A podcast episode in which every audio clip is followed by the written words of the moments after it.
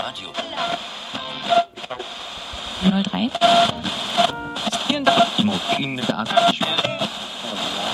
Achtung, Achtung! Hier spricht die Unterschicht.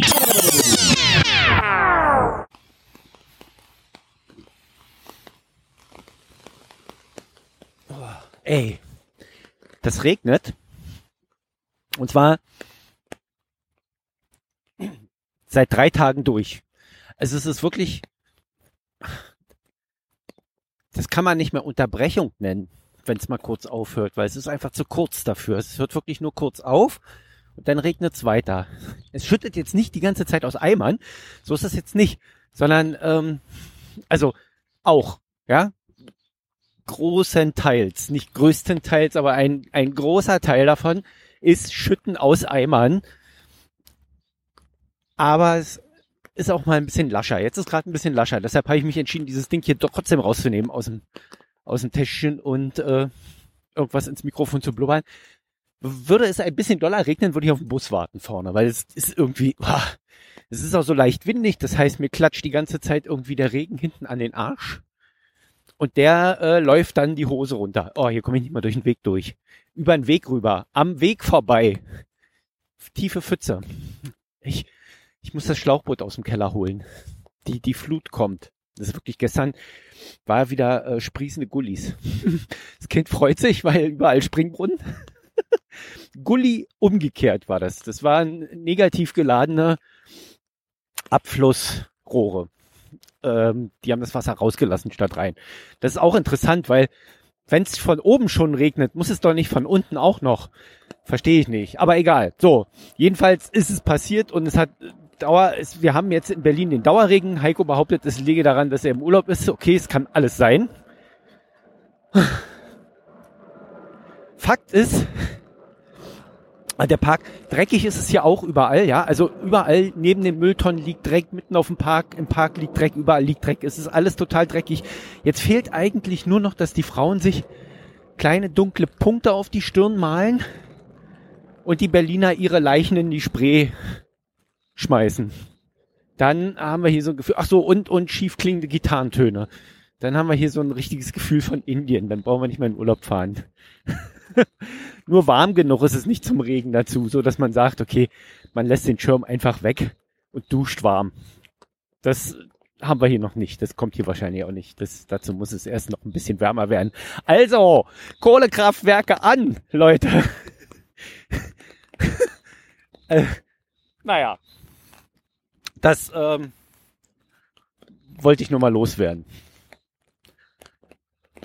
Uh, uh. Anderes Thema. Also ich, es macht auch müde, dieses Wetter, ne? Anderes Thema ganz kurz noch. Äh, ich habe noch 150 Parkmeter, vielleicht schaffe ich es vielleicht nicht. Ich, bei uns, die Kinder spielen draußen im Hof vorne irgendwie und plötzlich macht es Peng. Ist, äh, wir haben im Hinterhaus, am, im Hinterhaus, also vom Hinterhaus zu sehen, am Vorderhaus hinten raus, so ein Dienstbotentreppenaufgang, so ein Türmchen, was so außen range gemauert ist und da sind Fenster drin und eins dieser Fenster fiel einfach raus. Nun ist es so, ich glaube, ich habe schon darüber berichtet, dass der Gesamtzustand unseres Hauses tipptopp ist. Ne? Ich, also ich erstmal die gute Nachricht, ich trinke jetzt bleifrei, super bleifrei Wasser. Genial, ne? Ich habe, nachdem ich dann mit Mietminderung und allem Scheiß gedroht habe und eine ganz klare Frist gesetzt habe und andere Mieter mir dem gleich taten, es waren nicht viele, es waren nur zwei, die meisten haben, ganz ehrlich, die Leute haben schon Schiss davor, dass sie ihre Mietverträge gekündigt kriegen oder aus Rache eine Mieterhöhung reingewirkt kriegen und deshalb lieber die Fresse halten. Es ist wirklich so und sich lieber vergiften lassen. Das ist eine ganz schlimme Situation in dieser Stadt. Ich finde es ganz schlimm. Jetzt ist oben einfach diese Scheibe rausgeknallt, ohne dass irgendjemand nachgeholfen hat, ohne irgendwas. Liegt einfach daran, dass die Fenster so gammelig sind, ja, dass sie nicht mal mehr in der Verankerung halten der Kit, also der Kit, der Rahmen ist noch drin. Jetzt ist aber der Rahmen auch morsch und gammelig und neben diesem großen Fenster sind jetzt vier kleine Fenster, zwei links, zwei rechts. Die fallen bestimmt auch irgendwann raus, weil die natürlich jetzt den Gegendruck verloren haben. Ich weiß nicht, was ich da machen kann. Ich kann, was soll ich jetzt tun? Kann man dafür eine Miete mindern? Kann man da irgendwas verlangen? Muss ich beim Bauamt anrufen? Wem rufe, was mache ich da? Ich bin vollkommen mittellos. Man sagt, dieser Wohnungsbau, äh, diesem Eigentümer da Bescheid, diese Verwaltung, die das da verwaltet, dass da, da telefoniert man ins Nichts. Du sprichst mit denen, die legen auf und haben es vergessen. Es interessiert die nicht. Ne? Das war mit den Rohren genauso. Solange wir mündlich geredet haben, haben die gesagt, ja, ja, wir kümmern uns, es ist nichts passiert. Es musste erst eine schriftliche Androhung einer Mietminderung kommen, damit die ihren Arsch bewegen. Das, was ich natürlich auch ein sehr interessantes Phänomen finde, ja, dass ein äh, Eigentümer irgendwie bereit ist, sofort 20.000 Euro in die Hand zu nehmen, um 10 Euro Mietminderung zu sparen.